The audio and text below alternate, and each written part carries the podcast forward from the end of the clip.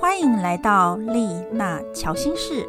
大家好，我是 j o n i n a 今天我们的愚人之旅来到了第二十一站，也就是世界牌以及土星的议题。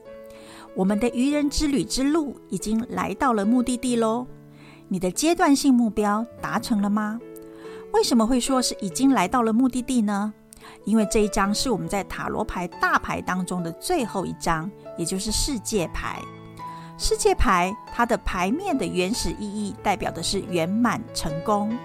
当你经过了愚人之旅的第一站、第二站、第三站，而到了这里的最后一站的时候，如果你有回想每一集当中给你的三个问题，而这些问题你有深入的思考，最后也有把重点写下来。你就可以回头去回顾过去这段时间的经历，每集当中让你去更深入的探索自己、觉察自我的三个问题，会是在你历经了大风大浪之后，有了更深的领悟。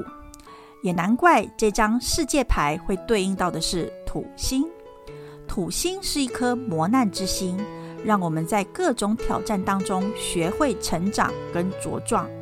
人生就像塔罗牌当中的愚人之旅，从最初到最后的完成，中间历经了多少风霜，都是在告诉我们：有多少付出，就会有多少收获。在希腊罗马神话当中，它对应到的神是克洛诺斯。克洛诺斯是天空之神乌拉诺斯跟大地女神盖亚的儿子。克洛诺斯是最小的一个，不过他的爸爸不太喜欢孩子们。会嫌弃他们长得丑陋，像怪胎一样，所以把一些丑丑的泰坦巨神都关进地府里面，不想看到他们。盖亚就对此非常的生气，怎么可以因为丑就不要孩子们呢？因此，他就想了一个方法，决定报复她的丈夫。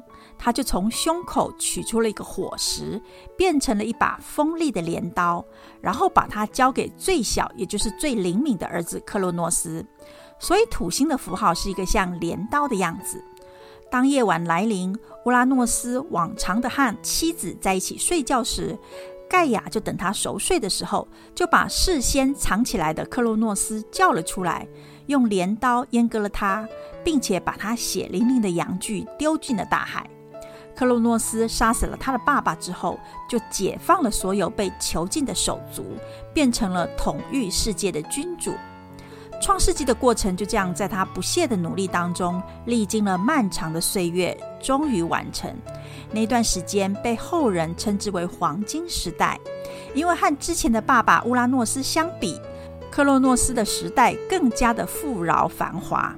这个故事像不像是为了得到丰盛喜悦之前，必须先历经折磨跟痛苦呢？历经了上一张审判牌的转化，你一定会来到了这里的目的地。他作为时间之神，在他统御的时代当中，有规律的季节交替，从孕育、出生、成长到死亡之后又再生，生命就是这样子的循环，井然有序。而人民也对他既崇拜又敬畏，因为他带来了富饶，但也带来了死亡。人们无法回到过去，只能大步向前。这就是时间，是我们在一生当中最无法掌握的事情。有钱也买不到时间呐！你无法掌握过去，也无法掌握未来，因此你只能掌握当下。这就是土星。土星是太阳系八大行星之一，距离太阳是位于第六名，体积则仅次于木星。你一定会对于土星的样貌有深刻的印象，因为它有一个大大的土星环。塔罗牌当中的世界牌，如果手上你有这一张世界牌，你也一定会有深刻的印象，因为这张世界牌它的是一个跳舞的裸女。她有纯洁的心灵，在她的象征圆满的桂冠当中，十分快乐的在跳舞。想一下，你什么时候会快乐的跳舞呢？是不是当你达成了你的目标，或者你已经完成一件重要的事情，有了成就感的时候，有了某一个重要的体验，你才会有快乐的感觉。如果想要圆满的达成目标，我们必须在持续不断的努力当中，经过了人生当中的身心灵以及压力、责任的转化之后，历经了这些力量跟磨难，这就是世界牌给我们的一个阶段的样貌，也就是我们以后有个成长的概念。就像我们的愚人之旅的二十一张牌，我们从出生到结束，历经了成长蜕变后的新生。不管如何，结局都是完美的。而我们在经历了这个这么长的长途旅行之后，来到了最后的结果。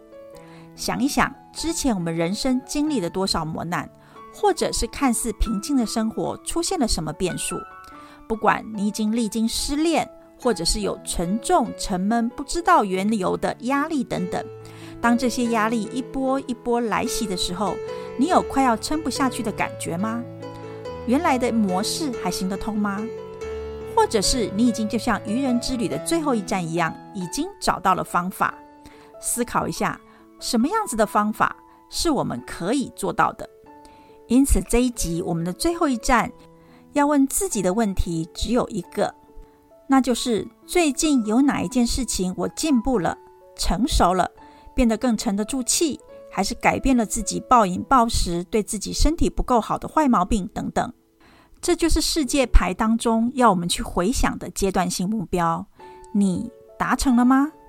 如果对于这种转化与目标的达成还不知道怎么做，欢迎再回到第一站，重新开始走完全程，亦或者是来参加我们的觉察写作课哦，探索自己的生命蓝图。